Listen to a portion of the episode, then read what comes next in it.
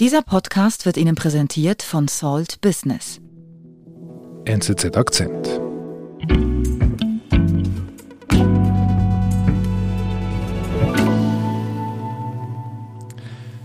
Gerald, ähm, alles spricht darum von Energiekrise. Wie, wie prekär ist es wirklich mit dieser Energiekrise? Kann es das wirklich werden?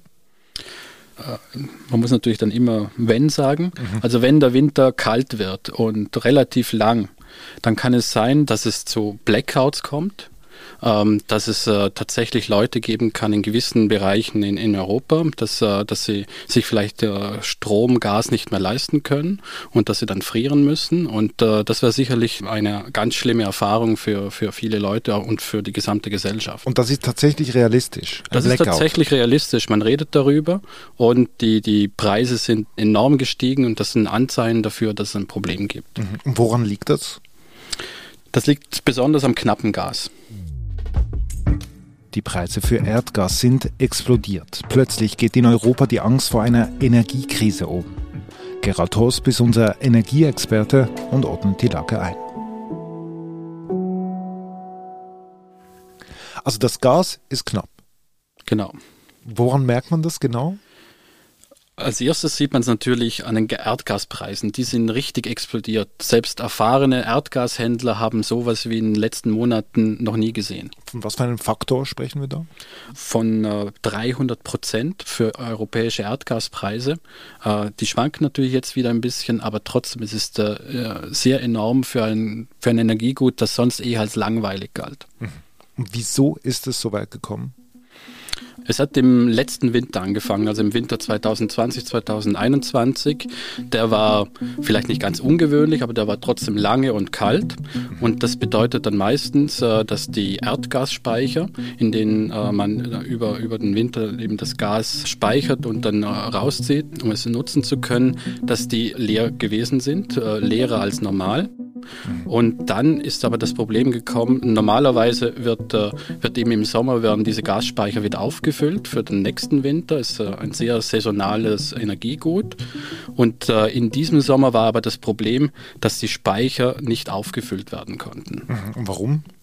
Da gibt es äh, mehrere Gründe. Es hat angefangen damit, dass äh, in, in Asien war es ein heißer Sommer. Das bedeutet, es, äh, man hat die Klimaanlagen angeschaltet, man hat sehr viel Energie gebraucht und das bedeutet, dass eben Gas zunächst mal in, in Asien verbraucht wurde und dann sind schon die Preise gestiegen für Gas äh, in, in Asien, was auch Auswirkungen hat auf Europa mhm. und deshalb hat man dann eher weniger diese Gasspeicher gefüllt. Äh, man wollte noch abwarten auf, auf günstigeres Gas und deshalb sind diese Gasspeicher nicht voll. Okay, aber das heißt, es liegt am Wetter. Genau, ja. Also das ist einer, einer der Gründe, aber einer der wichtigsten Gründe. Dass Gas so knapp ist genau. in diesem Jahr. Okay. Kann man denn nicht einfach mehr Gas kaufen, wenn es so knapp ist? Das würde man üblicherweise machen.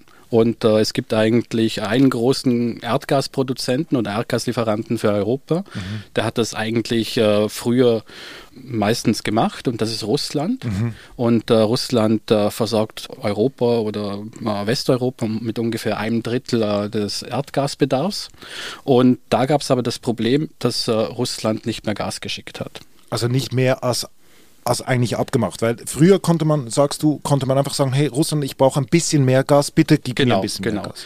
Russland oder russische Staatskonzern Gazprom, ähm, die haben ihre langfristigen Vertragsverpflichtungen erfüllt, aber nicht mehr.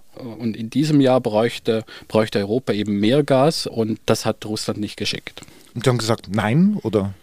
Es gibt äh, zwei Theorien dazu. Die, die eine besagt, äh, Russland kann nicht mehr liefern mhm. und die zweite ist, äh, Russland will nicht mehr liefern. äh, vielleicht zur ersten Theorie kurz. Es ist tatsächlich ein Problem für Russland, weil auch äh, in Russland gibt es kalte Winter mhm. und sie müssen ihre Erdgasspeicher oder sie wollen ihre Erdgasspeicher zuerst füllen, bevor sie Erdgas exportieren. Mhm. Und das hat man eigentlich auch bei den Erdgasflüssen teilweise gesehen, dass sie am, am Maximum produzieren.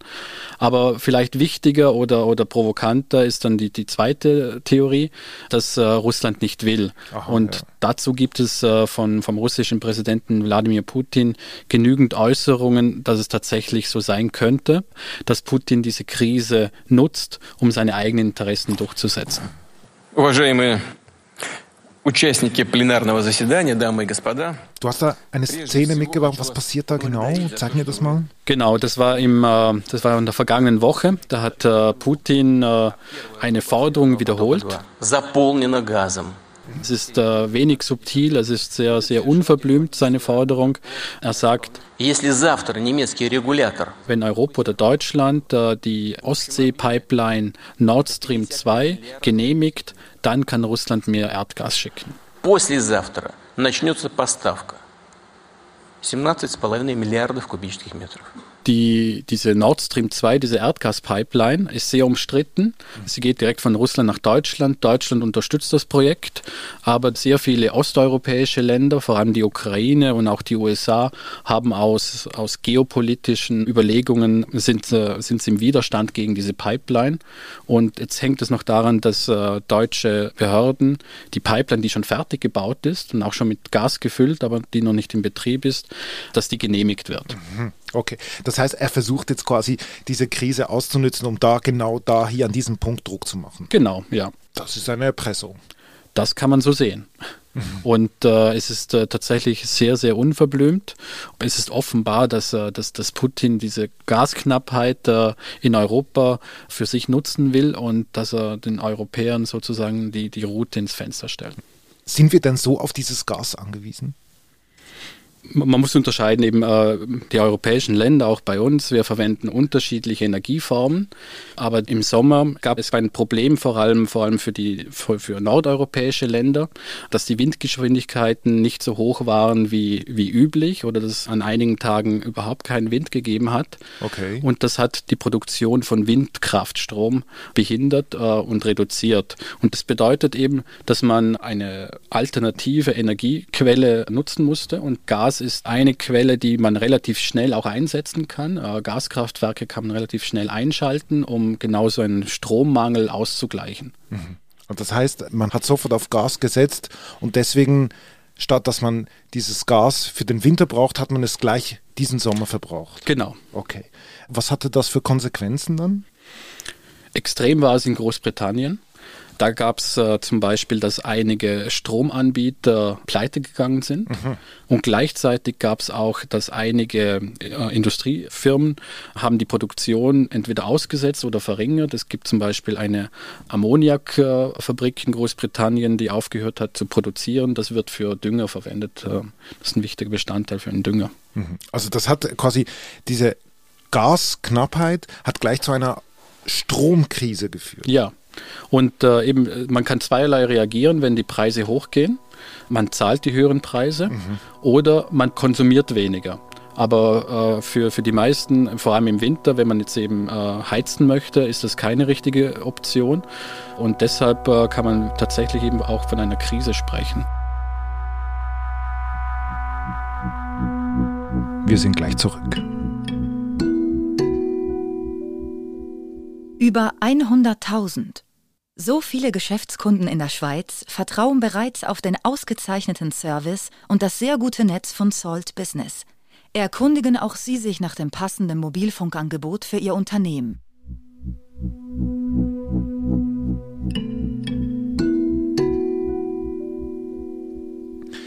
Wir haben eine Stromkrise. Die Preise steigen, Betriebe drossen ihre Produktion.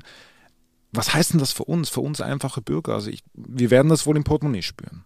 Genau, um, ähm, also es kommt natürlich immer darauf an, von Land zu Land sehr unterschiedlich, auch nach Energiemix. Mhm. Aber äh, die Politik äh, in der EU ist schon aktiv geworden. Ja. Äh, es gab schon in Brüssel eben Energiegipfel, die sich genau mit dieser Frage auseinandergesetzt haben. Es gab große Auseinandersetzungen auch zwischen den Ost- und Westeuropäern.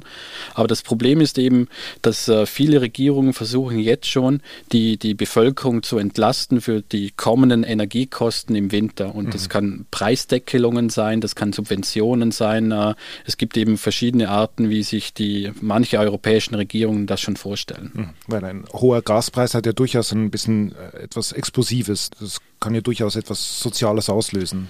Genau, Energie ist äh, etwas, was man eben tagtäglich braucht. Umso mehr, je mehr iPhones wir benutzen, Smartphones, äh, Elektromobile, also Gas und Strom ist äh, extrem wichtig für unsere Gesellschaft. Mhm. Du bist ja gerade auf dem Sprung. Du bist ja nächste Woche in Glasgow an der großen Klimakonferenz. Was heißt denn das jetzt, diese Knappheit für die Klimapolitik? Das ist ja keine angenehme Situation, denke ich. Das ist eben ein, ein, ein großes Problem. Eigentlich möchte man den Preis für fossile Brennstoffe wie eben Erdgas, Erdöl, Kohle, möchte man in die Höhe treiben, damit weniger gebraucht wird. Mhm. Und jetzt sieht man, wenn der Preis hochgeht, äh, dann gibt es große politische Probleme. Also und eben Regierungen in der EU, die versuchen, den Preis wieder zu senken. Die werden nervös. Die werden nervös. Und äh, manche sprechen eben schon von der ersten Krise der Energiewende.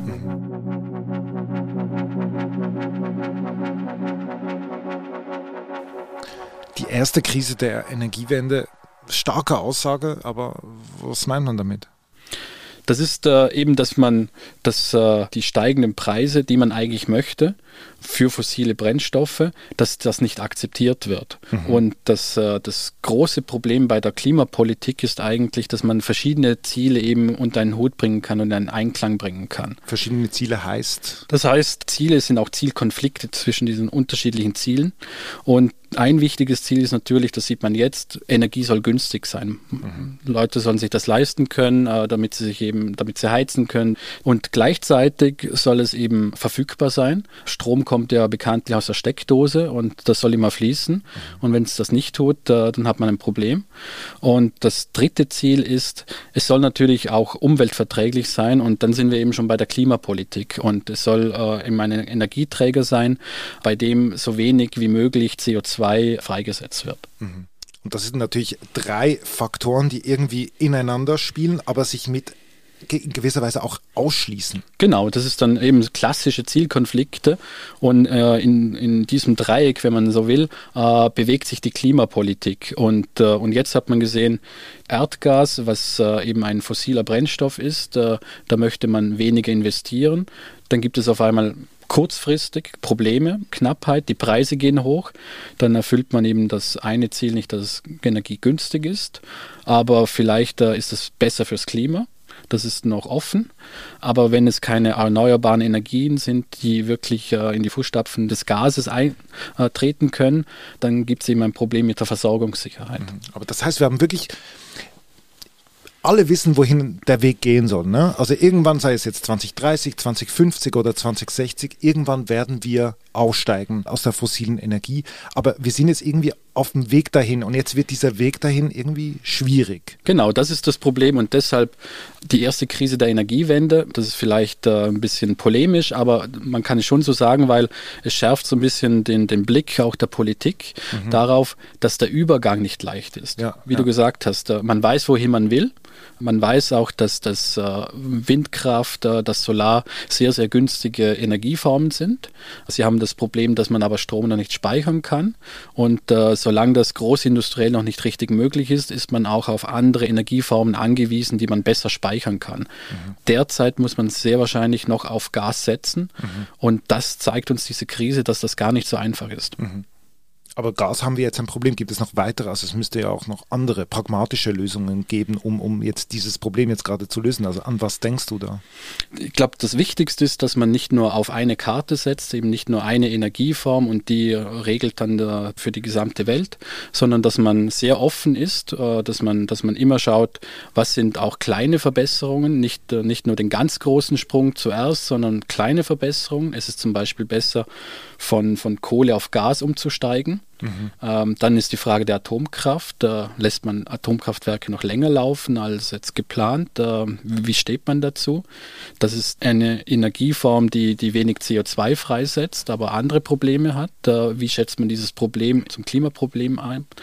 Das sind, das sind die großen Fragen, die man noch klären muss. Und äh, ich glaube, das Wichtigste ist, dass man eben nicht dogmatisch an diese, an diese Sache rangeht, sondern sehr, sehr pragmatisch jetzt in einer Phase, in der äh, Klimapolitik realistisch wird, in der man nicht nur eine Sonntagsrede halten genau, kann. in der Praxis angekommen Genau, in der Praxis angekommen ist, dann wird es tatsächlich schwierig und dann kann man auch nicht eben auf einem extremen Standpunkt verharren, vor allem eben, weil es diese, diesen Zielkonflikt zwischen diesen drei Zielen gibt. Also es geht darum irgendwie, dass man irgendwie diese Transformation, diesen Übergang ja.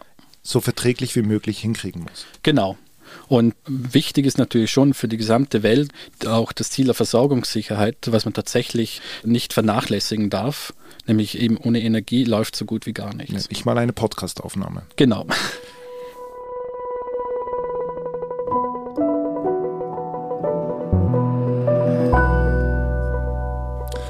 Gut, also die Diskussion ist lanciert. Mal schauen, wie dieser Winter wird. Und vor allem schauen wir, wie diese Klimakonferenz nächste Woche in Glasgow ausgehen wird. Ich gehe mal davon aus, wir sehen uns bald wieder hier im Studio. Hoffentlich läuft dann der Strom. Vielen Dank Das für deinen Besuch. auch. Danke. Danke.